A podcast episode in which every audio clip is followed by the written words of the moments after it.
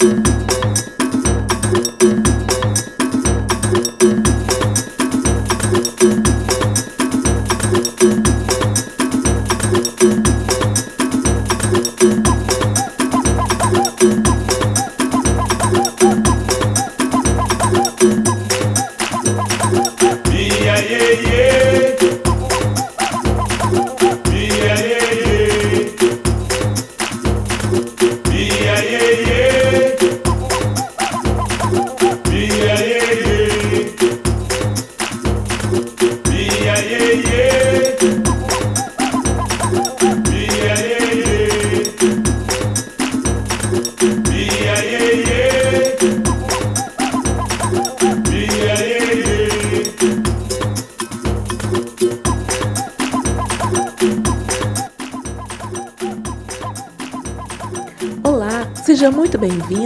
seja muito bem-vindo ao Conversa Cast, o podcast do blog Conversa de Português.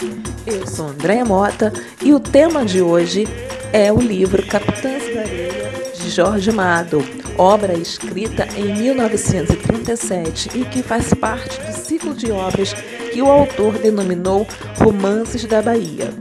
O áudio que você ouvirá é a captura da minha conversa com a professora Josiane Ribeiro lá nos nossos perfis no Instagram. Na primeira parte, nós faremos um breve resumo da obra, faremos a contextualização no movimento modernista e analisaremos alguns dos capítulos, principalmente as cartas que introduzem a obra. Na segunda parte, o que você ouvirá é o nosso comentário sobre a importância da religião de Jorge Amado na construção dos personagens na obra Capitães da Areia e em outras obras da sua produção.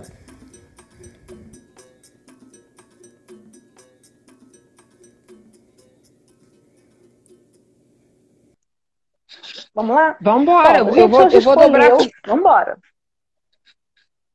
Oi. Escolheu Jorge, né? Segunda é. geração. É. Modernismo. Isso. Sim. Geração quer, de 30. Quer começar falando do seu, quer começar falando Não. do seu problema com Jorge Amado? Ah, Jorge Amado, gente. Jorge Amado. É, é engraçado, Jorge Amado não foi um, um autor que eu li na, no meu ensino médio, né? É, na época, autores de modernist, modernistas não foram, não, eu não tive muito contato no meu ensino médio, por incrível que pareça. Li trechos, mas não tive muito contato. O contato que eu tive, na verdade, li sim. Li A Morte a Morte de Quincas Berro d'Água, no ensino médio, só. É, Jorge Amado, o que a gente o que eu tive contato eram as novelas da Globo, né? Tieta, Gabriela, enfim. E eu tive um, um contato, a, a minha amiga Nick não está aqui hoje, né? Mas o contato que eu tive foi na literatura brasileira na faculdade. E eu lembro que eu tive um professor, José Maurício, e ele era doutor e a especialidade dele era Jorge Amado, né? E eu lembro que uma aula eu virei para ele, eu não sabia que a especialidade dele era Jorge Amado, né? E eu com toda a minha ignorância, né, de aluna de ensino médio, ele falando de Jorge Amado, Jorge Amado, eu fiz, eu virei para ele e fiz assim, né? Ah, eu lembro, eu lembro que na época, gente, estava passando Tenda dos Milagres. Hum, e eu virei para ele e falei assim, professor, Jorge Amado é tudo igual.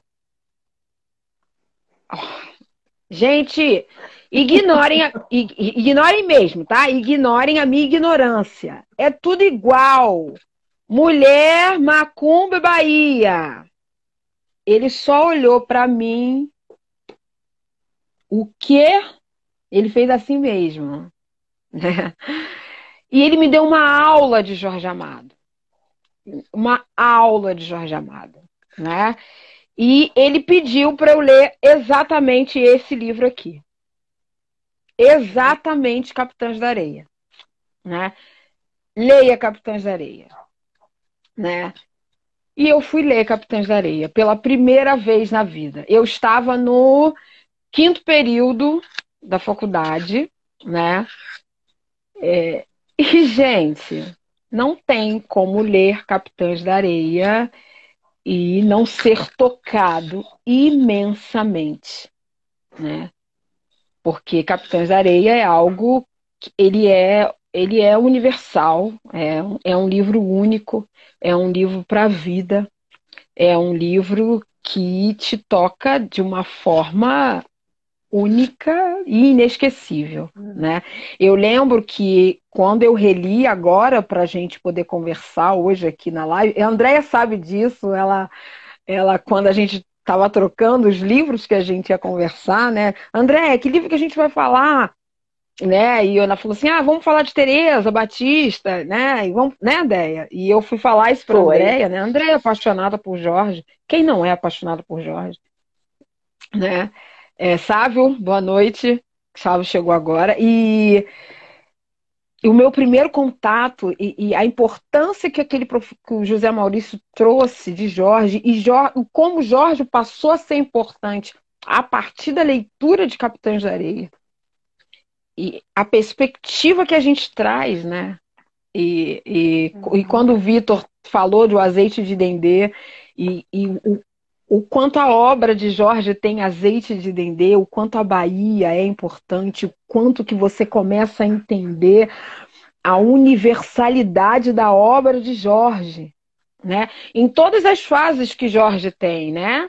Porque essa primeira fase que a gente está atrás de Capitães da Areia é uma fase mais de um romance proletário, de denúncia, hum. né? Que é diferente mais dos romances que a gente vai trazer das mulheres de Jorge, né?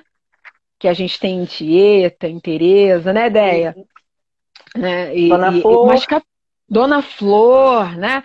Mas é, é, capitães. Não tem como você ler a cena do carrossel e não se debulhar em lágrimas. Né? Então, eu tive. O Jorge Amado, a partir do professor José Maurício, né? Por isso que a gente fala a importância que o professor tem quando se depara com a obra de literatura, né? É, e, e eu a, a, a, o véu rompeu ali com Jorge Amado e eu me arrependo, minha culpa, minha máxima culpa, e eu me arrependo da minha ignorância, por isso que eu falei como eu tinha, eu era antes José Maurício, depois uhum. José Maurício, na época da faculdade, que eu achava de Jorge Amado me perdoe porque eu falei isso, tá, gente? Mas eu achava que era tudo igual. Não é tudo igual, né? Você tem uma, uma dimensão muito maior quando você se depara depois que você mergulha na obra de Jorge Amado. E para quem não leu, para quem não conhece, né, Capitães da Areia traz essa, essa dimensão maior de denúncia, né? A gente é uma é uma história belíssima, né, Deia? É, a geração de 30, ela, ela é muito marcada por isso, né, Deia? Não só por Jorge, né, mas por outros autores que, que a gente tem ali né, nessa, nessa, nessa família ali de, de 30, né, é, que, que traz essa, essa, essa questão muito grande da denúncia, né. Jorge, ele, ele era literalmente comunista, né, Sim. E, e eu tinha essa questão com o Jorge Amado. Sendo, né? ele era. Ele era, ele era. ele era mesmo. Então, eu tinha essa questão. Ele era de verdade. Então eu tinha essa questão com o Jorge. E se você realmente, quem está aqui não leu, leia, porque é um, um, livro belíssimo, né? E Deia pode falar um pouquinho e eu vou acrescentando um, um pouquinho. Uhum. E se me permite, Deia, antes de você começar, é, eu queria só ler, é, contextualizar aqui, porque o livro é dividido em três partes, né? Que a Andrea vai, deve começar a falar, mas ele começa com umas cartas, né? Ah, sim. Né? Ele começa com umas cartas que são publicadas no Jornal da Tarde sobre as crianças, né? Essas crianças sobre o que eles falam, as crianças ladronas, né? E eu queria começar contando sobre o que é publicado sobre essas crianças, né? Uhum. Por onde anda o professor José Maurício, eu não sei nem se ele é vivo, Vitor, mas ele é um amado. Ele é um Eu nunca mais vou esquecer esse professor. Ele é um amado. Um amado mesmo. E a, essa primeira carta diz assim: Já por várias vezes o nosso jornal, que é sem dúvida o órgão das mais legítimas aspirações da população baiana, tem trazido notícias sobre a atividade criminosa dos capitães da areia, nome pelo qual é conhecido o grupo de meninos assaltantes e ladrões que infestam a nossa urbe. Essas crianças que tão cedo se dedicam à tenebrosa carreira do crime não têm moradia certa, ou pelo menos a sua moradia ainda não foi localizada. Como também ainda não foi localizado o local onde escondem o produto dos seus assaltos que se tornam diários, fazendo jus em uma imediata providência do juiz de menores e do doutor-chefe de polícia. Esse bando que vive da rapina se compõe, pelo que se sabe, de um número superior a 100 crianças das mais diversas idades, indo desde os 8 aos 16 anos. Crianças que, naturalmente, devido ao desprezo dado à sua educação por pais pouco servi servidos de sentimentos cristãos, se entregam no verdor dos anos a uma vida criminosa. Continue aí, Andréia. Vocês já viram mais ou menos nada muito que eles acham dessas crianças. dessas crianças. E acho interessante a Josi começar pelas cartas, né? Porque é, é muito interessante que, que quando a gente pega essa carta e lê esse jornal, a gente não tem muita diferença, e aí eu vou tirar o olho daí, porque eu tô com o meu aqui também. É muito interessante uhum. que a gente observa, na primeira carta que você leu, que foi a do jornal, a maneira como a mídia vende a imagem dessas crianças, né? Uhum. E toda a desativação que o Jorge faz a partir, a partir daí. Né? Então, é esse bando, meninos assaltantes, eu, fiz, eu fui fazendo várias Criminosos. Criminosos é, e desprezo, desprezo a educação dos pais, que é que é algo que eles deixam muito marcado também, né? E isso para falar do assalto ao comunidador. E é muito interessante porque hoje eu encontrei a, a edição original dessa, desse texto do, do Jorge Amado. Que para nós, Josi, como professor de literatura, ele já é interessante pelo própria, pela ortografia do texto. Né? Que já é, já é muito interessante por aí. E eu percebi que algumas coisas se perderam nas edições mais recentes. Né? Então, por exemplo, uma coisa que se perdeu é que nessa edição, eu não sei se é a edição que você está, mas a edição hum. que eu tenho, compara comparando a edição original, por exemplo, a gente percebe ah. que se perdeu a diagramação. Porque essa carta que você citou, no texto original, a diagramação é diagramação de jornal, como se fosse um recorte. Entende? Então é ele é, é uma edição do José Olímpio, que é a edição de 1937. Nessa edição do José Olímpio, a página que aparece, a folha do jornal, é como se fosse um recorte de jornal. Alguém pegou, recortou, Isso. ficou aquela marca em volta, sim, sabe? E é, sim. é bem interessante. Eu não sei se essa edição que você está usando é a formatação é igual a da José Olímpio, porque a minha, como eu estou usando a de bolso, é, não, ela é bem central. Fonte normal. É bem Sim, central. Então é mais... bem central. Mostra pra gente. Pra... Aqui, ó. Mostra, mostra pro pessoal dar uma olhada. Não. Eu tô tentando Essa abrir não? aqui, mas não tô dando. Não.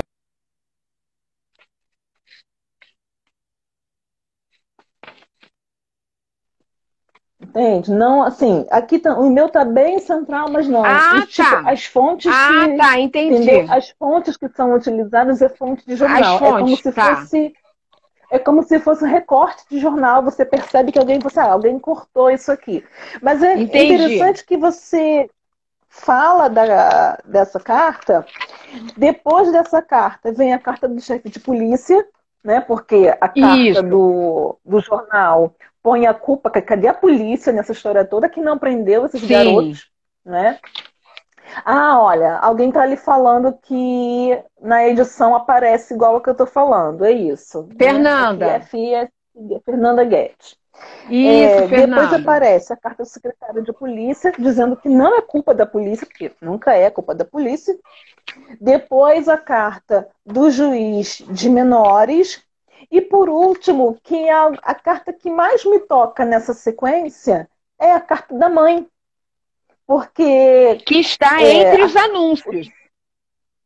Que está entre os anúncios, exatamente, né? Porque se deu muito destaque a carta dos juízes, né? Mas a carta da mãe, da mulher pobre, a costureira, essa ficou perdida lá no meio, no meio, dos, no meio dos anúncios. Os meninos na carta do jornal são tratados como os assaltantes, ninguém tem nome. E assim, eu gosto muito da maneira como, como, como o Jorge Amado apresenta os personagens, porque quem pega o livro dele percebe que a primeira página nunca é o primeiro capítulo da história. Né? Quando a gente pega a Dona Flor, por exemplo, a primeira página do jornal é uma receita de bolo de puba que a Dona Flor manda para Zé Gatai. Né? E aí você, né, você fica assim, ué, mas a Dona Flor tá mandando uma receita de bolo para Zélia, né? Pra Zélia Gatai, né? Envia a receita, envia a receita a Dona Zélia. Né? E aqui uhum. ele começa justamente com esse com esse jornal e a apresentação do Jorge sempre é muito, muito, muito interessante. E eu gosto muito dessa carta. Você leu né, a coluna? Nessa carta, essa mãe que é costureira vai Sim. dizer: desculpe os erros e a letra, pois não sou costumeira nessas coisas de escrever. E se hoje venho à vossa presença é para botar os pontos nos is. Não existe. Vi no jornal uma notícia sobre os furtos dos capitães da areia e logo depois veio a polícia e disse que ia perseguir eles. E então o doutor dos menores veio com uma conversa dizendo que era uma pena que eles não se emendavam no reformatório para onde ele mandava os pobres. É para falar no tal do reformatório que eu escrevo essas mal traçadas linhas. E se a gente lê a carta toda, a gente percebe que as queixas que essa mãe tem sobre esse reformatório nessa obra publicada em 37 são as mesmas queixas de toda Todas. mãe que tem filho em situação prisional. Todas. São as mesmas Todas. queixas. Os meninos, não, os meninos não têm atendimento médico, os meninos são, são maltratados, os meninos apanham. Não mudou, né? Não mudou nada. E nesse. Que está, Déia, quando hoje... você for olhar. Oi quando você for olhar a cena do Pedro Bala, né, mais à frente, lá no reformatório. Sim. Sim. É, é, tudo, é tudo igual, não mudou nada, né? E é muito engraçado, eu tô olhando para cá, gente, porque eu tô com o olho no celular e o olho no notebook, tá? eu tô tentando resgatar, é, para resgatar também esse arquivo que eu acabei fechando sem querer. É, nesse texto, nessa, nessa edição original do Jorge Amado, e eu acabei relendo pela, pela original, porque eu fiquei tão encantada com vocabulário, com ortografia, que eu acabei, né, que eu anotei no meu, mas fiquei lendo no, no de lá. No, no outro. Uma, no outro. Eu não sei se no da Fernanda tem. No meu, não tem. Duas coisas que são fundamentais também para a compreensão dessa obra. Um que é uma introdução do Gilberto Freire. Eu não sei se na sua edição tem, na minha não tem. Uma edição do Gilberto Freire. Para quem não lembra, o Gilberto Freire é aquele do Casagrande Senzala. Uhum. E não. tem uma observação que é uma que é a introdução do Gilberto Freire e ilustração de capa do, do Manuel Bandeira, que é, que é a versão original de, de 37. Nas edições recentes, essa introdução do, do Gilberto Freire não aparece, como também não aparece a carta explicativa do próprio Jorge Amado contextualizando o texto Capitães da Areia na sua obra. E assim, é muito interessante. Depois eu até coloco esse, esse PDF lá no Conversa de Português para todo mundo ter acesso a ele, porque eu achei, eu achei por acaso. E por que eu estou falando disso no meio dessa carta da mãe? Porque o Jorge Amado ele faz uma crítica que a gente, como professor de português, faz o tempo todo. ele diz que os escritores que vieram antes dele nunca olharam verdadeiramente para a Bahia, nunca olharam verdadeiramente para aquele povo, nem para sua religião, nem para coisa alguma. E aí o Gilberto Freire lê o texto dele e faz uma introdução, e o Gilberto Freire trata essa obra do Jorge Amado não como uma obra literária, mas como um estudo antropológico.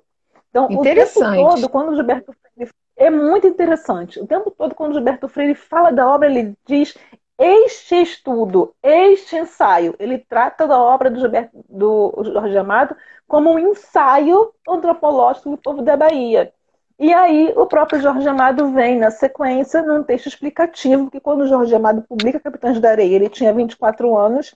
O texto dá a entender que ele começou essa obra aos 18, porque ele fala lá, né, que o jovem começou essa obra aos 18 anos e hoje, aos 24, vê a obra publicada. Então, é um, foi uma obra né, que ele levou um certo fôlego. Levou um tempo. E aí ele faz uma uhum. crítica muito grande sobre as pessoas, porque ele diz que já havia outros livros publicados sobre a Bahia, mas que quem escreveu sobre a Bahia nunca foi lá. Então ele escreve desse lugar que é do homem baiano, vivendo a cultura baiana e vivendo os falares baianos. Então, por que, que eu falei disso? Por que, que eu parei a leitura da carta para falar disso? Porque olha a expressão linguística dessa mãe. Né? Olha, porque quando a gente, se a gente a gente for pensar nesse texto, ai, nossa, a colocação pronominal está equivocada. Equivocada coisa nenhuma. Eu vivo comentando com os alunos. Como é, que, como é que os movimentos literários anteriores ao modernismo diziam que ia falar do povo? Mesmo, mesmo o Curtiço, dizendo que vai falar do povo, se o sujeito do povo retratado lá fala igual um burguês. Não é? Uhum. Até porque o Jorge né? foi criticado por isso, né? O Jorge foi Exatamente. criticado por isso, primeiro porque ele era um, um, autor muito popular, ele vendeu muito, né? E você uhum. sabe que os autores que são muito populares, né, best-sellers, são muito criticados, né? Uhum. E, e, e, a linguagem, até porque a linguagem dele era uma linguagem diferenciada. Então, como ele tinha essa linguagem diferenciada, né, com muitos até erros, pronominais, Sim. erros de, né? Ah, então ele não, Sim. não, não, não serviria, né? Por, por, por evidenciar exatamente, exatamente, essas questões, né? E, e, ele quis evidenciar exatamente por uma mãe. Sim. Era uma costureira, né? E a ele costureira, né? Aqui, aqui não tinha voz. Não tinha voz, né? E, e, e veio a carta veio exatamente no meio para mostrar exatamente Sim. que não tinha voz, como as crianças. Ela não tem voz. Uma carta toda Exato. errada. Toda errada. Da primeira página. Claro que não. É, como página, aquelas claro crianças não. não eram crianças. Eles eram vistos como o quê? Crianças ladronas, marginais. né? Como ele coloca, né? marginais. Sim. E por que, que eles eram marginais? Né? E é até interessante, né, Andréia? Quando ele começa a evidenciar as personagens, né? É, se a gente for caracterizar, né, a gente não consegue identificar quantos eram. Uhum. É, em alguns momentos ele coloca, eram mais de 100, né? Mas ele traz, você não consegue dizer quem era o principal, né? Uhum. Ele, ele traz alguns, alguns ele vai denominar com algumas características e é, e é legal porque na primeira parte do livro ele vem trazendo essas personagens de uma forma bem independente, né, Deia? Sim, sim. Mas com, a, com as suas características, né? É... E, e, o que você tá, trouxe, por que, que eu fiz essa. essa é, eu, eu trouxe por esse estudo antropológico, essa questão que você trouxe do Gilberto Freire aí, como esse estudo antropológico com essas caracterizações. Sim. Sabe? Quando você fala, por exemplo, você traz essa questão, por exemplo, do quando você olha, por exemplo, para o sem perna. Sim. Quando você olha para o Pedro Bala. O, professor. Quando você olha para o professor, não é? Isso está presente. Isso que você trouxe é exatamente extremamente interessante. Porque você consegue olhar esse estudo não só na questão da linguagem, mas dentro é. dos personagens, das personagens, né? Extremamente. Eu sou muito encantada. Estou, estou encantada também. Encantada. Exatamente. Eu sou muito encantada, encantada, pelos personagens. E aí você já deve ter percebido que em todas as lives eu vou direto no nome do personagem, né? E é Sim. é engraçado porque no Jorge Amado, essa questão da nomeação também me chama muita atenção. Como é que ele como é que ele nomeia os personagens? O nome do personagem traz alguma característica sempre. Né? É. é Alguém colocou Batista, aqui, acho que foi a Esther. Déia, acho que foi a Esther que colocou. Não aguento sem hum. perna. Foi você, Esther, que colocou sem perna? Foi a Esther. Foi a Esther, foi a Esther. né? O sem perna realmente é, Esther, toca, né? Ela tá aqui colocando, né? Só sei que não, que não superei sem pernas. É, Grazi está aqui dizendo da questão da costureira, né? E a, Grazi está falando um comentário bem interessante aqui. É interessante que ela frisa que ela é costureira e constrói um texto com muitas ambiguidades em relação à costura. Faz até pensar na relação texto-tecido. Eu quero dizer que Grazi é mestranda em linguística pesquisando ambiguidade. Perfeito, hein, Grazi? Muito bem, Grazi. Perfeito, Grazi.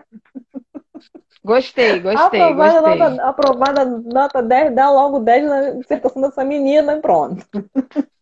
Verdade, verdade. E me chama Mas com essa questão. Foi. Foi. Não, Dé, voltando à questão. Por exemplo. Da nomeação, né? Uhum. Isso.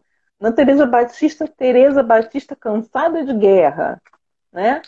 Que, em que Cansada de Guerra fazia uma referência explícita à profissão de Teresa, que em determinado momento vai parar no bordel. A questão da guerra Sim. também está relacionado a isso. Sim. O professor, porque o professor, é, para o grupo, era o que era o mais intelectualizado, era o inteligente, né? o que articulava, é, pintava. o articulador intelectual, é o que pintava.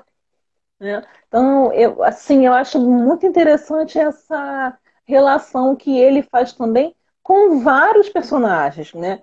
É, havia lá no Tenda dos se eu não me engano, era no Tenda dos Milagres que havia um personagem que era o Pedrito Gordo, que era uma referência explícita a um policial que existiu de fato, que era o Pedro Bordilho, que era, que era perseguidor é, dos adeptos do candomblé, por exemplo. Então, ele vai trazendo esses personagens também para dentro do, do texto, e isso, assim, é algo que me, que me encanta demais. Na sequência dessas cartas, a gente tem o padre José Pedro, defensor dessas crianças, né? uma figura que vai aparecer para defender os padres, e a carta do diretor do, do, reformatório. No final das contas, a culpa não era de ninguém, que todo mundo tirou o corpo fora da ação daqueles, da ação daqueles meninos. É uma mãe desesperada, né? Porque olha, meu, meu filho, meu filho tá lá e está completamente desassistido, né? Ele ela vai dizer, mas é Sim. preciso que vá secreto, se eles souberem vir um céu aberto, vá de repente e de ver quem tem razão para falar a respeito de tudo que eles passavam lá. O padre também faz uma, uma carta uma muito, denúncia. muito pequena, né? Uma denúncia também, falando que as crianças no reformatório são tratadas como feras. Essa é a verdade. Esqueceram a lição do suave mestre, seu, seu redator e em vez de conquistarem as, as crianças com bons tratos, fazem-nas mais revoltadas com espancamentos seguidos e castigos físicos verdadeiramente desumanos. Parece que a gente está lendo uma notícia, uma notícia de hoje, né?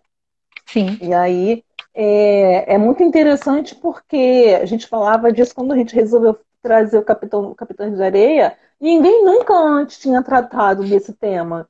E o Jorge Amado diz isso nessa introdução, que eu não sei por que as editoras, as editoras tiraram das, das edições, das edições seguintes.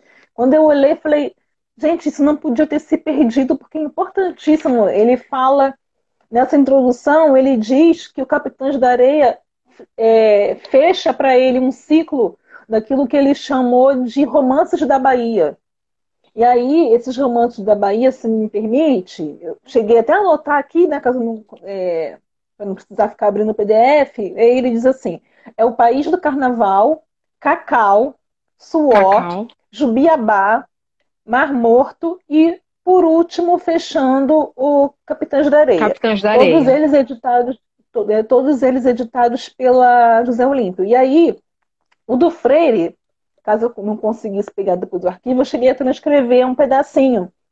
E aí ele diz assim, né, um pedaço que eu, do Freire, ele diz o seguinte, destacando, ele vai falar que é um estudo antropológico e tal, destacando os traços significativos da fisionomia do Nordeste do Brasil, este estudo se impõe ao interesse de todos pela originalidade das ideias e dos pontos de vista do autor.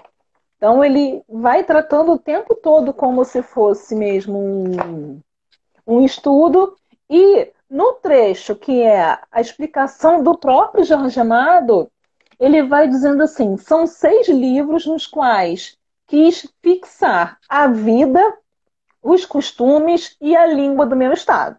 Então isso explica, por exemplo, a fala da costureira, né? Que 1937, Jorge Amado está trazendo toda, é, toda uma sintaxe muito diferente daquela que era que é do português europeu, mas que é a nossa do dia a dia. E aí uhum. só isso daria uma outra live, né? Se a gente fosse falar do português europeu, é. português brasileiro, já dá outra live. Uhum. Exatamente. E vai dizendo assim, capitães é a existência das crianças abandonadas nas ruas da capital e, é, e que partem para os mais diversos destinos crianças que serão amanhã os homens que possivelmente dirigirão os destinos da Bahia. E aí ele diz, no final, quase no final da carta, ele diz que não se aventurara sobre isso nenhum dos escritores brasileiros. Ou seja, quando a gente tem essa percepção de que é inédito, ele também vai dizer, olha, ninguém nunca falou sobre isso. Sobre isso. Ninguém nunca falou. Ninguém nunca falou sobre as crianças. E se a gente for pensar bem, ninguém nunca falou sobre as prostitutas. Que a gente pode pensar assim, ah, mas tinha a Lucila de José de Alencar. Tá, mas, a José, mas Lucila de José de Alencar né, era dama das camélias brasileira. Sim. Né? Que também Sim. Vista muito romântica, muito romântica, muito romantizada, sim, né? E aí, sim, sim, é uma, sob uma outra, é outra perspectiva. É outra, outra perspectiva. É outra perspectiva. Outra perspectiva né? E é assim, muito. Eu acho que é uma live, eu acho que é uma live que dá também. Né? Oh. é verdade, e... é verdade. Dá uma, dá uma live só, só a Tereza. E, e, ele vai falar de personagens de tipos que ninguém realmente nunca tinha tratado. Ou se tratou, não tratou aquilo com verdade, que é o que ele mesmo diz. A literatura brasileira nunca tratou da Bahia com verdade. Ele, ele diz no pedaço da carta, uma carta enorme, ele diz que a Bahia sempre foi vista na literatura como o exótico, e ele diz inclusive que a Bahia foi vista na literatura como índio, do mesmo jeito, romantizada do mesmo jeito que o índio também foi. E aí ele diz é. que ele pode falar sobre a Bahia porque ele é um cidadão baiano. A gente hoje tem nome para isso, né? Chama, né? o, nome, o, né, o termo da moda é o lugar de fala. E ele, né, e ele diz que ele, que é baiano, ele pode falar porque ele, ele vai dizer: eu vivi no meio do povo, eu vivi a uhum. religião do povo. Então ele vai falar disso tudo porque é a vivência dele de verdade. Ele não está idealizando. Com toda a propriedade, lugar, né? Com toda a propriedade. Ele fala com toda a propriedade. É verdade, é verdade. Assim como também observou os meninos, é, os meninos abandonados nas ruas de Salvador. Né? Sim, e, e, nesse, nesse livro aqui, ideia, tem um, quando a gente termina, tem uma, uma fala aqui da Zélia, né? Que ela coloca que a temática das crianças que vivem nas, na, nas ruas continua bastante atual. Para escrever Capitães da Areia, Sim. Jorge Amado foi dormir no trapiche com os meninos. Isso ajuda a explicar a riqueza de detalhes, o olhar de dentro e a empatia que estão presentes na história. E por isso que a gente uhum. consegue perceber o olhar, né? Porque é, é, a gente consegue perceber o olhar meio Robin Hood, né? Dentro de, de, Capitães da Areia, né? É, a, a, gente consegue perceber é, um olhar, é, é, a sensibilidade que Jorge consegue colocar nesses meninos, né? É, quando a gente consegue mergulhar, né? Até por dentro dessas cartas, né? É, esses meninos, eles têm vida já de homens, né? Sim. Embora eles tenham a idade de 8, 13, 14, eles bebem, eles fumam, eles transam, uhum. né? E, e, eles, eles estupram, né? Tem uma cena Sim. de um estupro aqui, né? Mas, e, e, e você consegue perceber, por exemplo, ao final, o ódio que ele sente por ter feito aquela, ter cometido esse ato.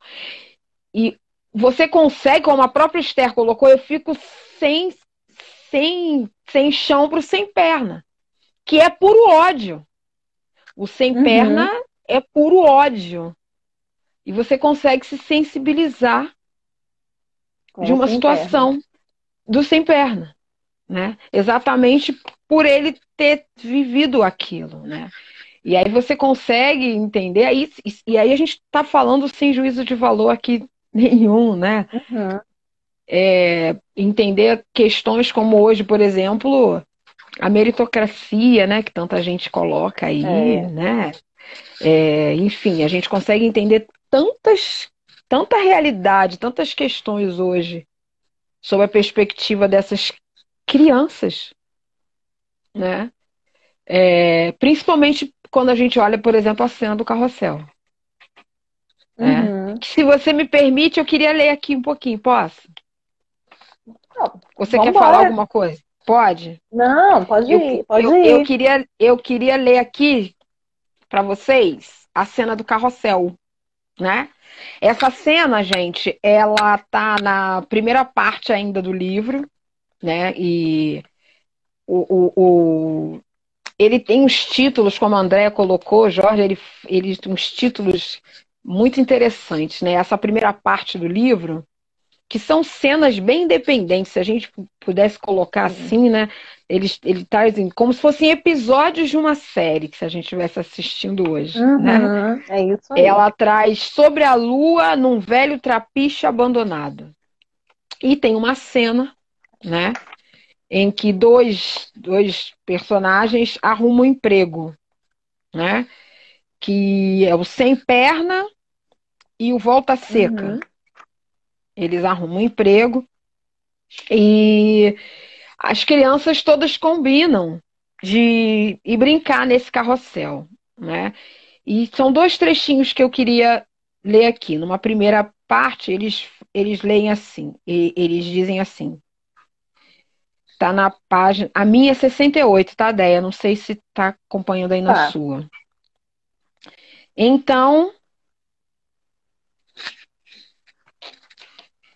Então a luz da lua se estendeu sobre todos. As estrelas brilharam ainda mais no céu. O mar ficou de todo manso. Talvez que Iemanjá tivesse vindo também ouvir a música.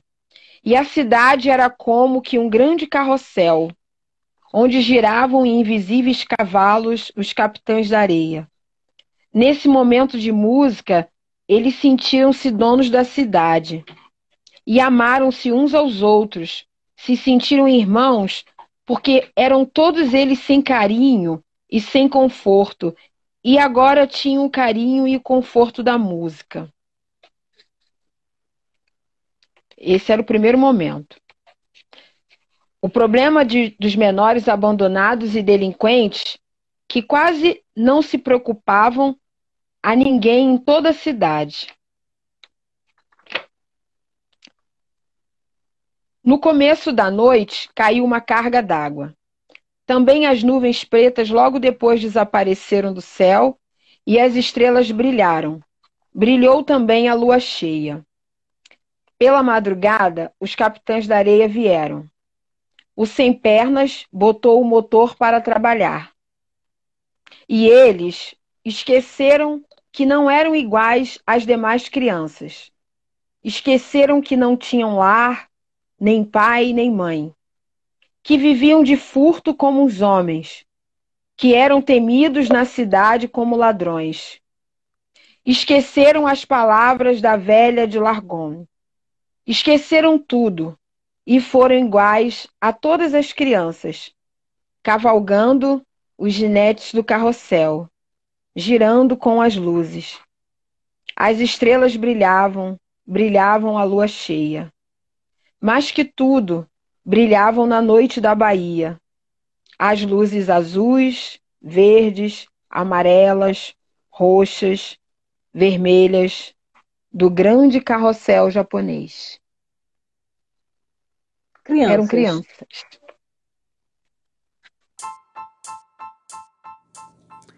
Conversa Cast, o podcast do blog Conversa de Português. Língua portuguesa, literatura e educação. Vamos lá. Isso, a gente estava na cena do carrossel. Do carrossel falando isso. sobre essa questão da sensibilidade, da, sensi, da sensibilidade, né, do olhar é, que a gente começa a ter para essas crianças, né? Que são crianças.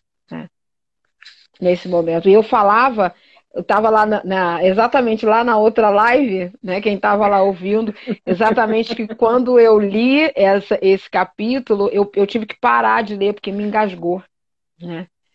Uhum. É, o quanto a gente às vezes perde a sensibilidade e, e quanto a gente e, e, é, simplesmente veda o olhar, né, para essas e, e, não consegue perceber o que o que está por trás, né?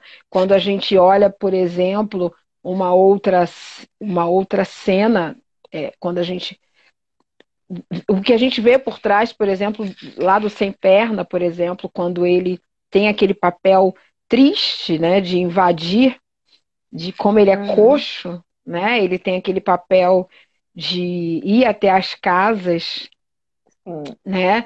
Se fingir de de ah, me arruma um emprego para poder observar, né? Aquela cena onde uhum. ele chega e tem que observar e que ele, ele recebe, tenta receber o amor de uma de uma de uma mulher, né? Que na verdade é, ele acha que ele está recebendo amor, mas na verdade ele não está recebendo amor. Uhum.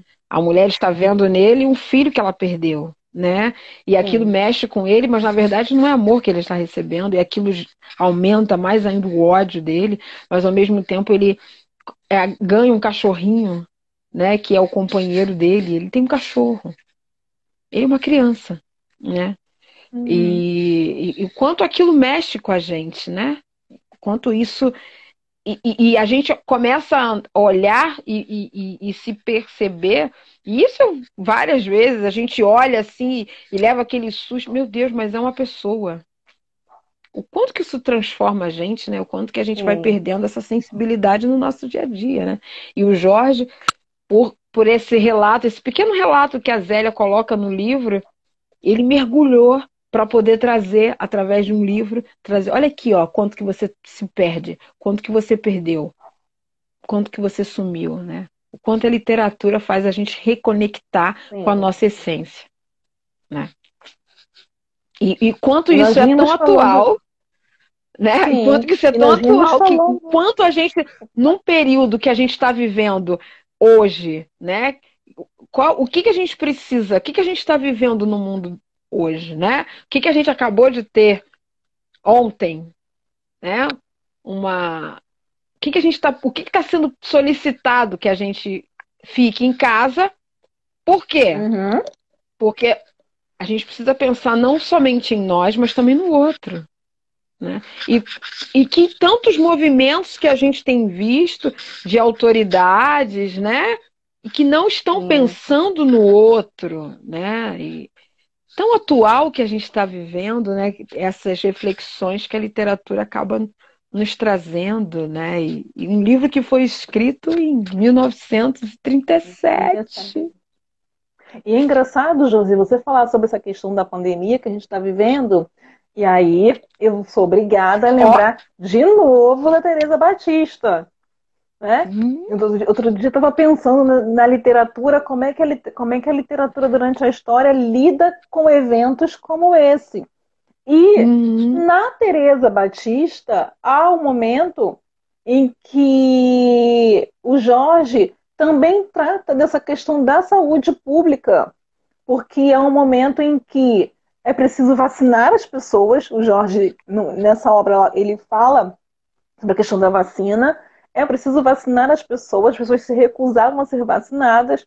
E aí, que, que faz? Não, ele não fala de nenhum momento né, de, de solicitação, de ficar em casa, enfim, mas ele fala da vacinação. E aí as pessoas não querem ser vacinadas. Então, o que, que Tereza faz? Nesse momento da vida, Tereza já está, já é a, é a líder daquela região dos bordéis de Salvador. E aí Tereza organiza uma greve. Enquanto os homens não se vacinarem, as casas de prostituição de Salvador não funcionam. Não. Né? Ele lida com isso com muito humor. Eu fico pensando que, gente, Jorge escreveria sobre essa pandemia. Né? Em algum momento ele ia falar disso da mesma forma que a gente tem o amor em tempos de cólera, né? Do Garcia Marques. Sim, então, sim, né? então, sim, sim, perfeito. O tempo todo fala sobre isso. O João perfeito. do Rio também fala sobre isso. O João do Rio, cronista do início do século XX, ele também fala dessa questão de saúde pública que, é, que era muito séria nesse momento daí que o Jorge Amado está fazendo Capitães de Areia. Né?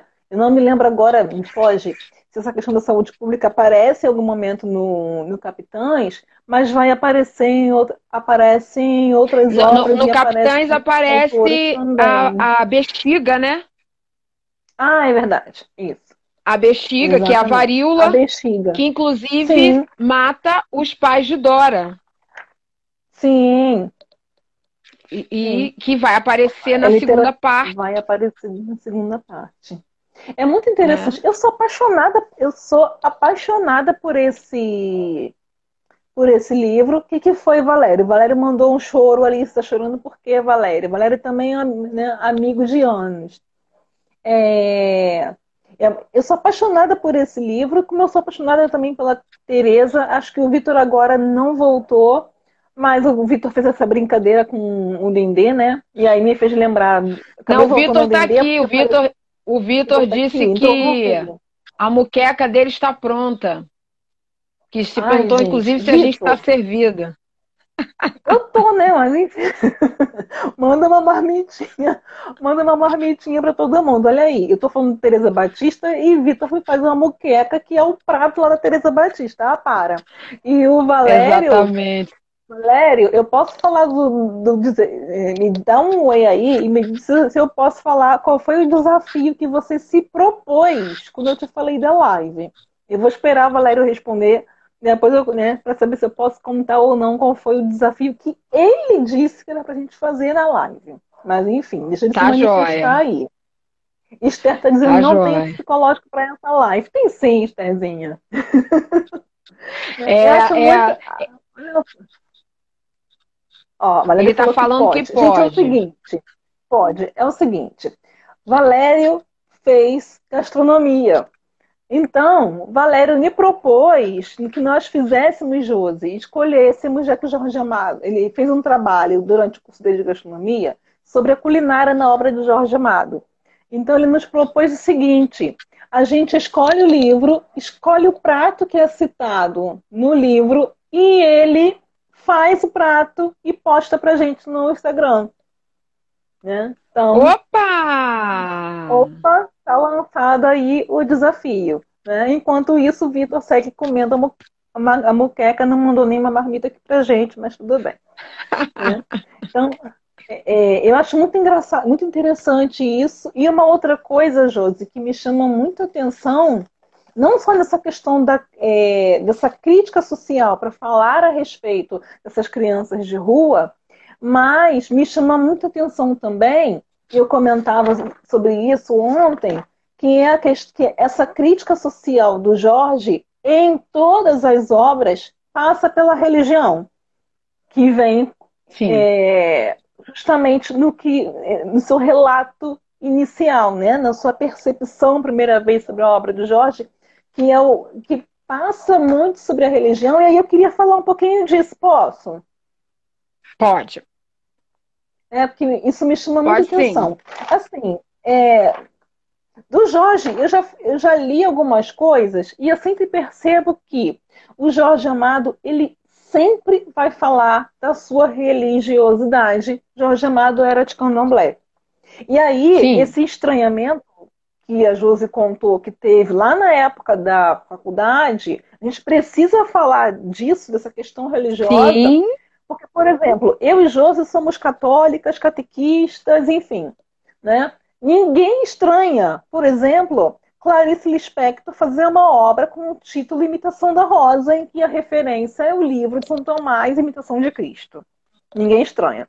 Ninguém estranha Clarice fazer uma obra com o título A Paixão segundo GH, em que a referência à paixão é a paixão lá, lá de Cristo. Ninguém estranha o padre que apareceu aqui escrevendo a carta. Mas vai aparecer sempre um estranhamento quando a gente vê, não só na obra de Jorge, mas em qualquer outra, quando a referência ao candomblé. Né? Exatamente. E a gente precisa falar, falar sobre isso, porque quando a gente pensa na obra do Jorge Amado, que, em que ele mesmo diz que ninguém tinha falado sobre a Bahia direito, era só folclore quando as pessoas falavam, é preciso que a gente se pergunte por que, que é tão importante que o Jorge fale sobre isso. E aí, isso Exatamente. me faz lembrar, voltando à época do texto, que é 37, a geração do Jorge Amado é a geração da crítica social que vai aparecer Sim. por vários lugares. Só que Jorge ele foi tocar num ponto muito sensível, aí meu amigo Magner, é, foi tocar num ponto muito sensível que é a questão da religião. Então, da religião. Que... Então, isso está presente em todos os textos. Né? Teresa Batista, já comentei, é o, meu livro, é o meu livro favorito da Teresa Batista. É, é, é Teresa Batista a Teresa Batista, eu me lembro que quando eu li, ela é toda construída a partir do olhar da religião. Tanto dos milagres, o personagem, né? É... Perfeito. Ai, meu Deus, esqueci, esqueci o Pedro Arcanjo. Pedro Arcanjo, uhum. ele é todo construído a partir da religião. A religião está presente na vida dos meninos, dos meninos do, do, do, do do trapiche. Né? Tá presente Sim, ali. a presença dos da... pastores da tá Dona né? tá Aninha, os pastores da noite. Sim, pastores da noite, né? Aparece ali. Não, Valéria, a gente não travou, não. A gente travou? Não. É... Para mim tá ok. Tá ok. Né? Então, é muito presente. E aí a gente vai se perguntar por que que Jorge traz isso para o seu texto. Ora, ele diz lá no início, nessa carta que sumiu, do texto de 37, que está lá na primeira edição do José Olímpio, ele diz que a Bahia é retratada sobre o olhar dele. Vitor está lembrando bem Jubiabá. Jubiabá, Jubiabá perfeito, também. Vitor. Jubiabá, a descrição do a, a, descrição do culto religioso, a transcrição né, das músicas que eram cantadas ali. E a gente não pode esquecer que Jorge Amado tinha uma posição importante na sua religião que era o candomblé. Então a gente precisa, quando se, refere a Jorge Amado, a gente precisa dizer com todas as letras. Ele vai falar do candomblé. E isso vai trazer algum estranhamento. Por quê? Porque ninguém nunca tinha falado do candomblé. Então é importante que ele fale disso em 37, por quê? Porque a gente está numa falando de uma década em que toda cultura que é relacionada ao povo negro, a gente tem que lembrar que 37 não é muito distante da abolição da escravatura, toda Sim. cultura relacionada ao povo negro era proibida por lei. Era tida como, como, tida como vadiagem. A, a figura do capoeirista e aí o Vitor também. Né, e é completamente presente. É e é muito é presente. É muito presente. Há rodas de capoeira em todas as obras do Jorge Amado. Ela está presente lá em todas elas. Eu vou procurar aqui, eu não enfim, se eu não achar, deixa para lá, porque eu procurei as leis que criminalizavam tanto a capoeira, e aí é, é, capoeira que recentemente foi, foi Linda é, essa cena, Vitor. É, que, cadê?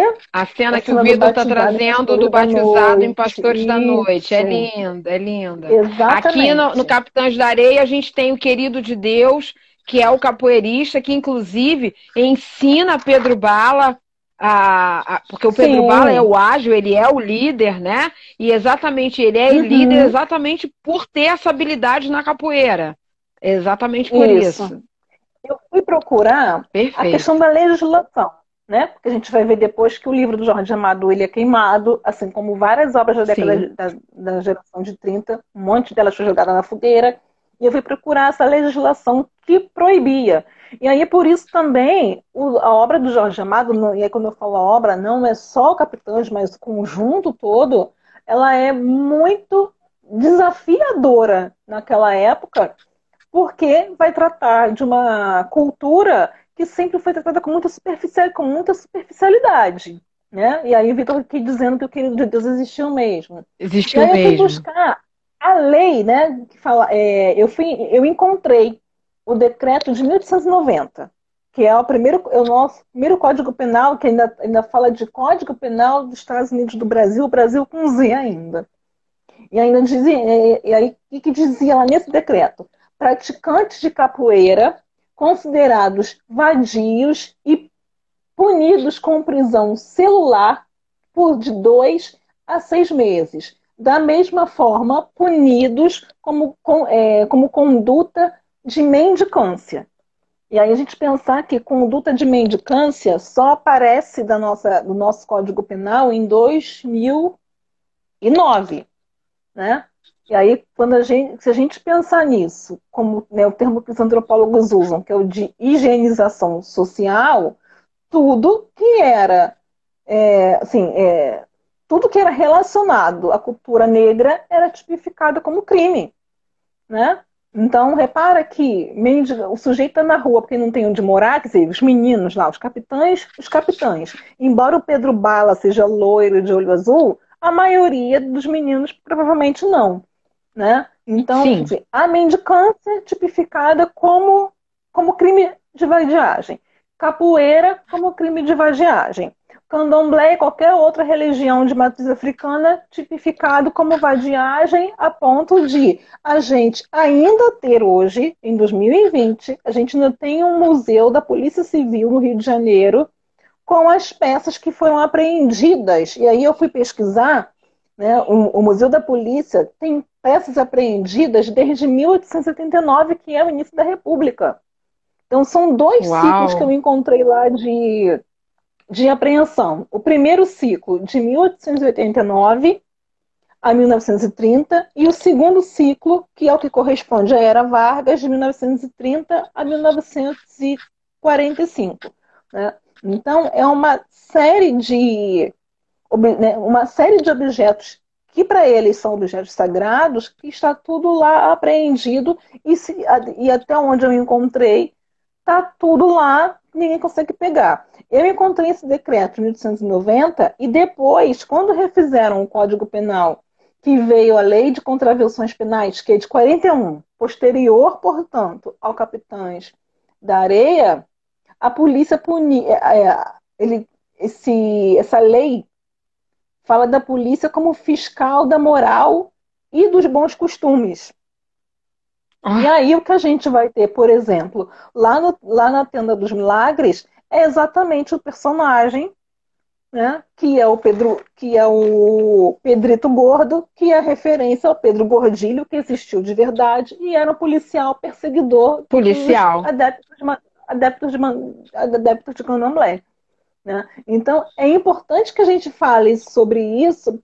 É, e eu me lembro que quando eu fui ler Tereza pela primeira vez, foi muito importante ter essa percepção né? De, de como um todo. Que, mas por que, que como um todo? Mas por que, que toda vez ele vai falar sobre, é, sobre isso? E aquilo me dava E é importante.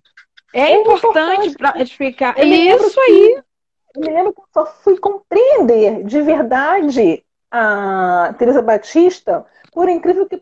Eu acho que na época, eu estava na pós-graduação de teoria literária, eu tinha que escrever sobre Teresa Batista, eu parei de escrever e fui à cata de um dicionário de Yorubá para conseguir compreender aquela obra, né? E eu me lembro que quando uhum. eu entreguei a professora que ela devolveu, foi uma cena assim engraçadíssima, né? Eu entreguei, eu entreguei o trabalho, ela me devolveu. Nossa, parabéns, você tirou 10. Foi tão bonito. Você escreveu sobre a sua religião. Aí eu, não, eu não escrevi sobre a minha religião. Ela, eu falei, não, eu não escrevi sobre a minha religião. Eu, inclusive, canto na igreja. Aí ela, o seu pai, eu falei, não, não perguntei, não pedi autorização, não tem.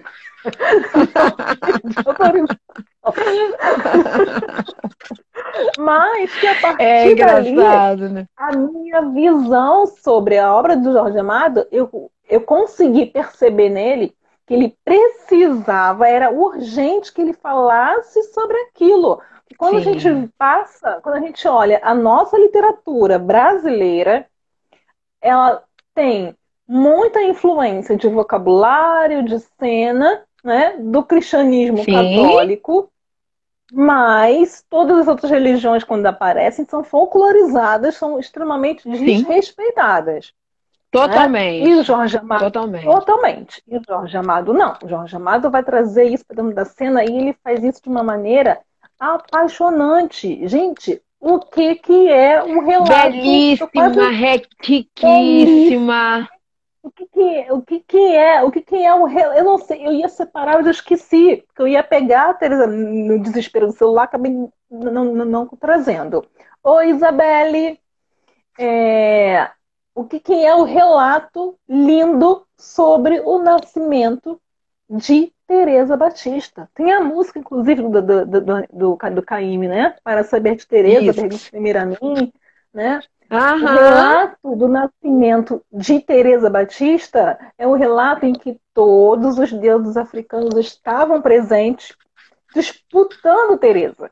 E aí, com o trajeto da vida da Teresa, e quando eu fiz sobre a Teresa, eu usei como fundamentação o, é, o que a gente chama de o, era um texto do Bakhtin que falava sobre o caminho das né, sobre ele chama de cronotopo da estrada, que é o caminho do personagem, no caminho da Teresa, para cada ação que ela tinha, ele fazia referência com uma entidade diferente. Diferente. Então é, import... é importante que a gente leia o que a gente se é... primeiro que a gente se desfaça de todos os preconceitos que a gente possa ter para conseguir ler essas obras da maneira como elas precisam ser lidas, porque, assim, enfim, eu sou apaixonadíssima por ele. E a gente só se só cresce com isso. Né? É a partir Sim. do momento, como eu trouxe aquele meu relato né, no início da nossa conversa, quando o meu professor exatamente conversou com isso e conseguiu que eu rompesse essa barreira, rompe o véu, abre o teu uhum. coração e, e, mergulha na obra. Você mergulha Sim. e você consegue perceber é, é, é, características ali riquíssimas e belíssimas.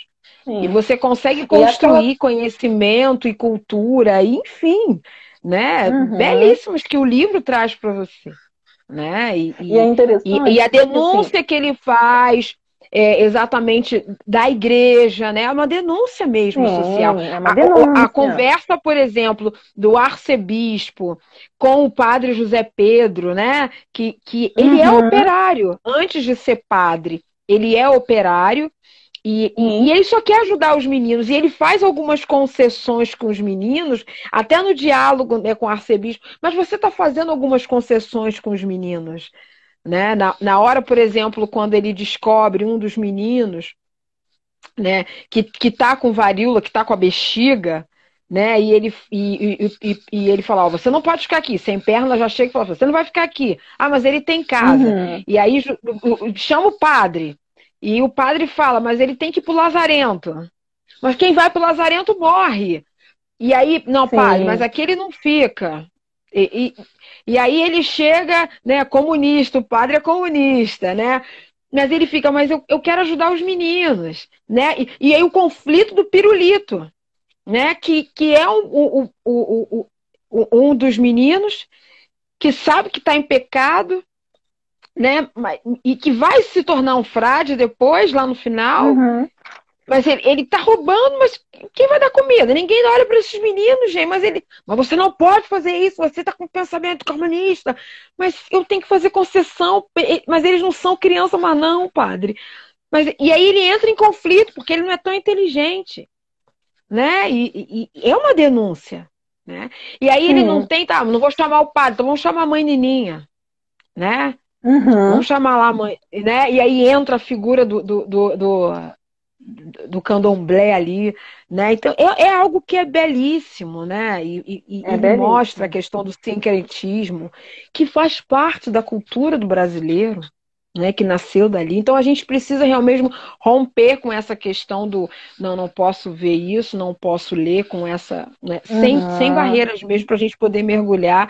E Jorge nos proporciona barreira. isso. Quando eu fui com essa, quando eu quebrei essa barreira do que Jorge é tudo igual, a obra é tudo igual, e aí eu mergulhei, e aí eu consegui perceber o quanto. Isso. Eu tô toda arrepiada e... falando isso, tá? Dá pra ver? E é interessante. Tá dando pra ver pra aí, ver. gente? Tá, né? Dá pra tá ver. Pra ver.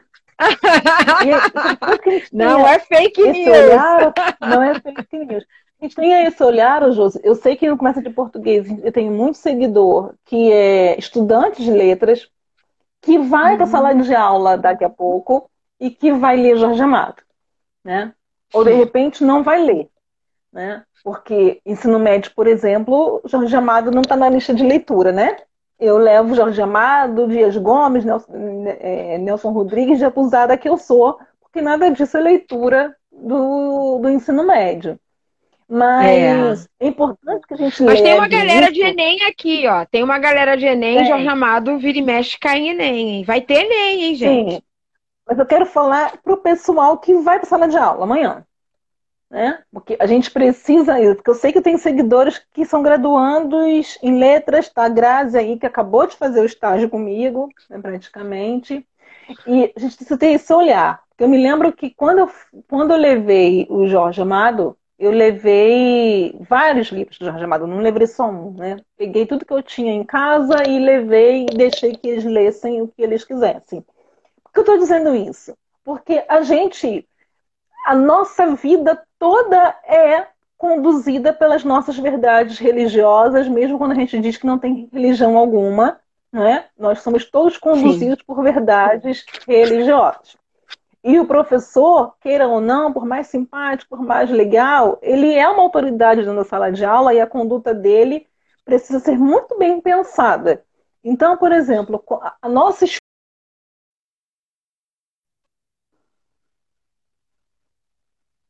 Opa, Oi. voltei. Oi, não sei o que aconteceu aqui. Não sei o que aconteceu aqui. É. Muito interessante, porque quando eu levei, os alunos que seguiam outras religiões, e principalmente aqueles que seguiam as religiões matrizes africanas, eles acharam voz. Né? Eles conseguiram, eles, eles conseguiram se expor na sala. E eu me lembro, eu me lembro de um aluno que ele disse, professora, eu nunca tinha conseguido falar sobre a minha religião em, em aula nenhuma e eu consegui nessa sobre, nessa sobre Jorge Amado. Eu não me lembro agora com que livro ele ficou, porque eu peguei a coleção inteira e levei. Eu acho que foi também dos Milagres. Né? E Legal. aí ele conseguiu se achar naquela sala, né?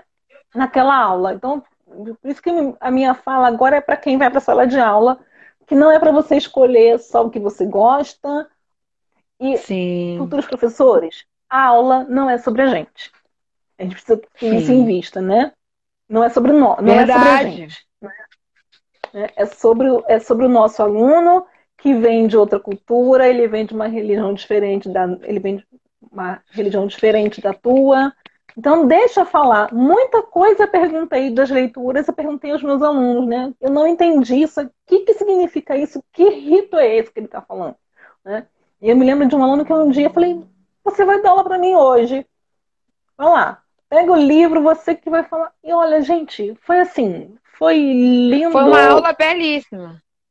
Foi lindo, foi lindo demais, porque aquele aluno foi que me ensinou naquele dia, né? Então fica esse recadinho aí para quem é professor e que de repente está na live torcendo o nariz porque as duas estão aqui falando sobre isso, né? Então é A gente precisa ter esse olhar, ter esse, esse olhar. É o, o professor, o e, e, o professor precisa ser plural, né? O professor tem que ser plural. plural. Exatamente. Né? A gente pra quem precisa vai fazer ser plural, Enem, né? Sim. Para quem vai fazer o Enem, esqueça o Enem e leve esse livro como uma lição de vida para você, né? Alguém está falando aqui, não sei quem está falando, mas que alguém, alguém escreveu aqui, acredito que Acredito é vida. Que, acredito que, é vida. Ah, tá. Acredito que a parcela do respeito e admiração que o candomblé tem de parte da sociedade vem através das obras de Jorge. Olha, eu não sei quem foi que escreveu, mas eu não acredito, não. Eu acredito que esse respeito que parte da população tenha venha de muita luta do pessoal da própria religião, porque sofre muita intolerância religiosa. Né? Eu não acredito que esse respeito venha quanto da obra porque também a gente não tem tanta gente assim lendo Jorge Amado a ponto de, né, de, de enfim, nunca, enfim, não, estou querendo dizer que não seja lido. É. Ele é lido, mas eu não acredito que esse respeito, que eu nem sei se é tanto assim, tem a ver com a questão da, com a questão da leitura. Eu acho que isso é muito mais briga de muita gente que do botou povo. a cara deu, do povo que deu a do cara povo. tapa, que foi pra rua, né? Que tá que foi brigar por isso, na, né? Foi brigar na rua, que faz, que faz caminhada pela violência religiosa. Eu não acredito que a leitura. Jorge que, é um é, grande representante, né? Ele é um grande representante, mas eu não, na literatura... eu não acredito que a obra dele tenha responsável por isso, não. A gente não pode esquecer, gente, que esse livro foi proibido e queimado. Olha o Peter passando aqui atrás. Esse livro foi proibido e queimado, entende? Então eu não acredito que esse respeito seja por conta da obra do Jorge, não. Pode ter dado uma outra, uma outra percepção, né? Deu, é, acabou, claro, deu uma outra visibilidade, né? Mas eu não sei, não sei mesmo. Verdade. É, tem um outro trechinho aqui, Deia, se você me permite. Eu permito tudo. Que eu queria, que eu queria, eu queria ler para gente, que eu queria trazer para cá, que é uma na segunda parte do livro, que hum. é a presença da Dora, ah, que é a parte da mulher, né? É, eu acho que é onde entra um pouco de lirismo na, na história, né? É, o, o, o, Jorge, ele, ele se autodomina, né? Denomina como... Uhum. Como é que é que ele fala, Deia? Eu sou um baiano romântico sensual, né? Isso. Ele, ele, ele se autodenomina assim, né? Então, a segunda parte do livro é, fala Noite da Grande Paz da grande paz dos teus olhos, né? Uhum. E onde entra a presença da Dora, né? Eu, eu, eu acho que é a parte mais lírica da, da do romance, que é a, a, a grande capitã da areia, né?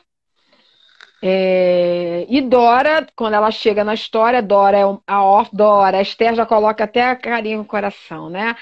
No primeiro momento, Dora ela se torna órfã, os pais morrem é, da varíola, né? Que no livro é chamada da bexiga, é uma grande epidemia, né? Uhum. E ela se vê órfã e vai para a cidade. Ela é achada por João Grande, professor, né, Déias? Que são os dois que, professor, que encontram e levam pro, pro Trapiche lá e no primeiro momento, quando ela chega, ela é vista como a carne, né?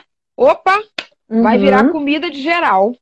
Né? Inclusive, Pedro Bala chega e, opa, vai virar comidinha da gente. Né? E os meninos que a localizam falam: não, gente. Não, por favor, não vão fazer isso com ela, não. Né? E Dora meio que se, ela torna uma presença ali, mãe, irmã, e vai se tornar noiva. Né? Ela, ela é uma presença feminina ali. E, e, e é tão bonito porque ela vai ser a presença do carinho que eles nunca têm. Eles nunca tiveram carinho de ninguém ali. Né? Porque o que, o que a gente nota ali dentro deles, eles têm uma relação de companheirismo muito muito leal ali dentro deles, né? Eles vão para a rua, eles vão roubar, eles vão cometer os furtos, mas ali dentro, ó, não pode roubar um ao outro, não pode ter sacanagem ali um ao outro, não, né? Não pode nada disso. Eles têm uma lealdade entre eles, mas eles não têm Na amor, família, não têm não. afeto um ao outro. Na é. família, entre eles, não pode. Não. E Dora, ela chega ali no, no intuito assim, um se machuca porque eles têm uma, uma, uma turma lá, que é a turma de Ezequiel, que é contra, né? E tem uma briga, Dora vai cuidar do, do ferimento, vai, vai costurar a roupa. Então, eles vão ter um cuidado. A Dora vai ser aquela presença da mãe, né? Uns vão chamar de mãe, vai ser a irmã. E com Pedro Bala vai ter aquela, aquela ligação meio de a noiva, né? Ela também tem os cabelos meio aloirados, né? Com, com uhum. ele. E e, e, e ela vai para a rua com eles, né? Ela vai roubar também, né? Ela vai se tornar uma no bando junto com eles, mas ela vai ser Isso. meio. Ela vai dar aquela noção meio de, de irmandade. E, e é tão bonito essa, se, essa cena, né? Tem, vai ter uma parte que eles vão ser, tanto Pedro Bala quanto a Dora, eles vão, vão ser vão ser presos, né? Pedro Bala vai para o reformatório e, e, e, é assim terrível a cena de que ele vai para o reformatório e Dora vai para o orfanato, né? Ele vai conseguir fugir, né? É, volta muito magro e eles vão conseguir recuperar Dora, só que Dora volta muito doente do reformatório, uhum. muito doente. E quando Dora volta do reformatório, né? É, ela tem uma conversa com com com Pedro, né? E o nome desse capítulo é Esposa. E aí eu vou ler aqui um pedacinho para vocês, que é uma cena também muito bonita, que diz assim: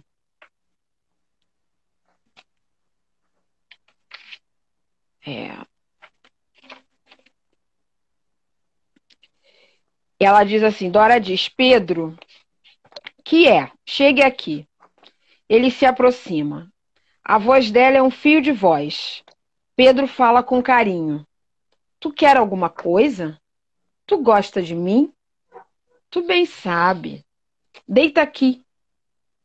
Pedro deita ao seu lado. João Grande se afasta chega para perto de professor, mas não conversam. Ficam entregues à sua tristeza. No entanto, é uma noite de paz que envolve o trapiche. E a paz da noite está também nos olhos doentes de Dora. Mais perto. Ele se chega mais perto. Os corpos estão juntos. Ela toma a mão dele, leva ao seu peito, arde de febre. A mão de Pedro está sob seu seio de menina. Ela faz com que ele a acaricie. Diz: Tu sabe que eu já sou moça. Foi no orfanato. Agora posso ser tua mulher. Ele a olha espantado. Não que tu tá doente. Antes de eu morrer, vem. Tu não vai morrer. Se tu vier, não. Se abraçam. O desejo é abrupto e terrível. Pedro não a quer magoar, mas ela não mostra sinais de dor. Uma grande paz em todo o teu ser. Tu é minha agora, fala ele com voz agitada. Ela parecia não sentir a dor da posse. Seu rosto acendido pela febre se enche de alegria. Agora é paz só da noite. Com Dora está a alegria. Os corpos se desunem. Dora murmura: É bom, sou tua mulher. Ele a beija. A paz voltou ao, voltou ao rosto dela. Fita Pedro Bala com amor. Agora vou dormir. diz: Deita ao lado dela, segura sua mão ardente, esposa. A paz da noite envolve os esposos. O amor é sempre doce e bom, mesmo quando a morte está próxima. Os corpos balançam mais no ritmo do amor.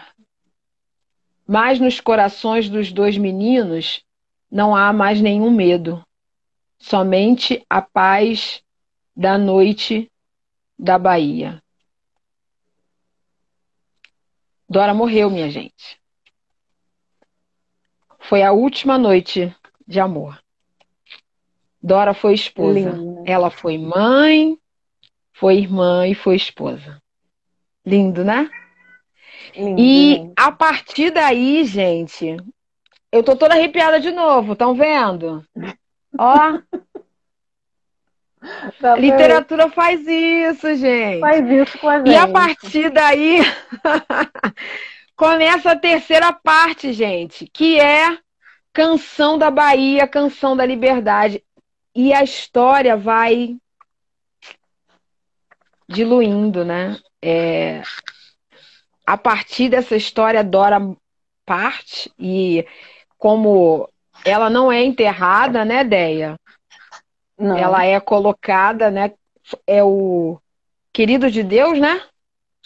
Uhum. Querido de Deus a coloca na sua embarcação e ela é levada para o mar, né? E a partir daí começa a terceira parte e só chora, né, Esther? A gente só chora também, dá um gasgo aí.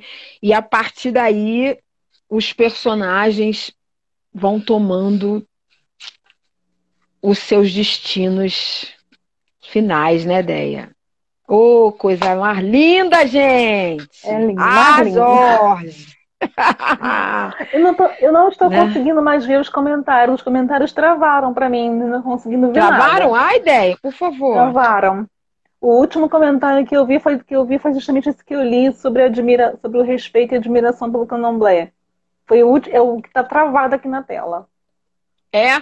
Ó, a Esther é, colocou... depois disso eu não vi mais nada. Ó, a Esther colocou Dora, Veridiana colocou Dora, a Esther colocou essa cena, como escreve colocou uma mãozinha. Ai, gente, como escreve, que legal, oi. Colocou... Gente, segue como escreve lá também, é um outro perfil sobre língua portuguesa que é muito bom colocou. Não vi chegar, é... desculpa. Veridiana colocou para quem queria ser chefe dos malandrinhos, Pedro Bala virou um grande militante, mas proletária virou sim, exatamente. O Gustavo colocou aqui o chorinho, colocou, chora, né, Gustavo? Ele entrou agora, o Gustavo, isso mesmo. Oi, Gustavinho. É, procurarei meu Capitão Jarei para reler, mas acho que dei para minha filha. Pessoa Ferreira entrou agora. Boa noite, Pessoa Ferreira. Noite. É lindo mesmo. É, e aí eles começam a seguir, né, seus. E aí essa terceira parte, Canções da Bahia, Canções da Liberdade, eu acho que é de um primor esse título, Andréia. Fala um pouquinho desse título, Andréia, porque eles são. Eu acho. Sim. Nossa. Todos os. Só achar o meu aqui. É, os títulos do Jorge são muito, são muito bons, né? E me chama muita me chama muita atenção porque a gente na semana na, na outra semana falou sobre o Morte e Vida de Severina, em que a obra também é toda separada por títulos que vão é, já trazer o roteiro daquela cena. E parece que isso também é muito recorrente no Jorge. No Jorge. o Jorge também o Jorge também faz isso muito bonito. Eu só estou tentando aqui achar.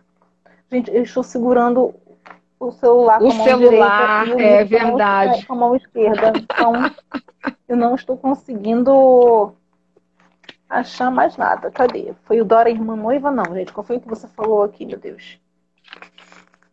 Cadê? Ah, achei. Eu falei esposa. Eu li um trechinho da Esposa. Canção da Bahia. E a terceira parte da, começa Canções da Bahia. Bahia, Canção Can... da Liberdade. que é o que é. ele fala das vocações, a canção. E é muito interessante que ele fala das vocações, canção de amor de Vitalina. Opa, tô eu aqui. É, cadê? Ai, tá difícil de olhar aqui. Como trapezista, como trapezista de circo. Nesse, o, logo o primeiro. Esse aqui é o da Esther, né? Como trapezista de circo, Esther também chorou nesse, né, Esther? Chorou nesse. Que é Esther o suicídio do sem perna, né? Isso. Peraí, deixa eu lá. Já que Esther gosta desse, deixa eu... Gente, é porque tá difícil para conseguir manipular o livro. Nesse do trapezista de circo, ele diz, né, ele começa, é um capítulo muito curto. Sim. Com duas são duas páginas somente, né? E ele vai falar que eles andavam. Ó, meu gato fazendo besteira. Super denso, né? Andar. Super denso. Ele é muito denso, ele é muito curtinho. Muito denso. E o, o último parágrafo ele vai dizer: a praça toda fica em suspenso por um momento. Se jogou, diz uma mulher, e desmaia. Sem pernas, se rebenta na montanha como um trapezista de circo que não tivesse alcançado o outro trapézio. O cachorro late entre as grades do muro. É um trechinho assim, e é, é muito interessante. Olha, gente, vocês não vão acreditar. O meu gato está aqui puxando o notebook.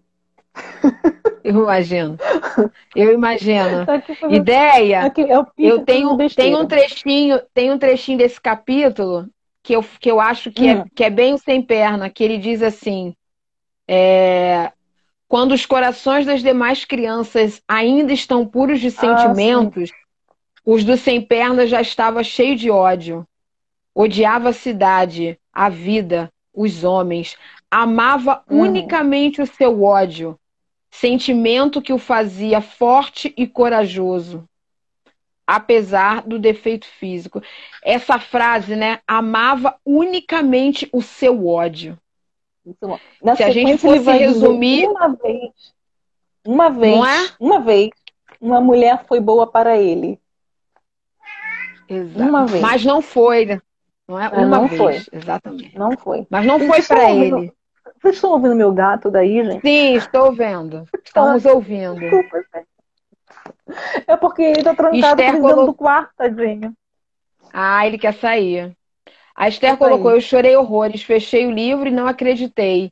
Só caiu a ficha quando Pedro fala. Exatamente. Boa noite, Alele. Bom ter você aqui com a gente, Alessandra. Boa noite. Exatamente, Esther. Essa cena, quando ele, é, é, é, a gente consegue perceber isso, e a gente consegue perceber isso, né? Quantas crianças, quantos jovens não se amarguram nesse ódio, amavam exclusivamente o seu ódio. E quanto, quantos não são alimentados por esse ódio? A gente consegue imaginar quantos sem perna tem por aí? Uhum. Né? E, e, e é, é, é de uma imensidão quando, quando a gente consegue é, perceber isso que Jorge escreve. Eu acho que é um dos, um dos, das, dos personagens mais fortes desse livro, né? Embora Dora continue sendo a minha principal, é, é um dos personagens mais fortes, né? E assim, é. É, a última, a, o último capítulo, né? Que, que, que é uma pátria e uma família, né? É, uhum. Que vem falando sobre sobre Pedro Bala, né? É, a última, a última, que é uma pátria e uma família, né? O, o capítulo, ele vem dizendo, né? Anos depois, os jornais de classe, é, pequenos jornais, dos quais vários não tinham existência legal e se imprimiam. E aí vem, no ano em que todas as bocas foram impedidas de falar, no ano em que foi todo ele uma noite de terror, esses jornais, únicas bocas que ainda falavam, clamavam pela liberdade de Pedro Bala, líder da sua classe que se encontrava preso numa colônia. E no dia em que ele fugiu, em inúmeros lares, na hora pobre do jantar, rostos se iluminaram ao saber da notícia. E apesar que lá fora era o terror, qualquer daqueles lares era um lar que se abriria para Pedro Bala, fugitivo da polícia. Porque a revolução é uma pátria e uma família. Gente, Conversa Cast, o podcast do blog Conversa de Português. Língua portuguesa, literatura e educação.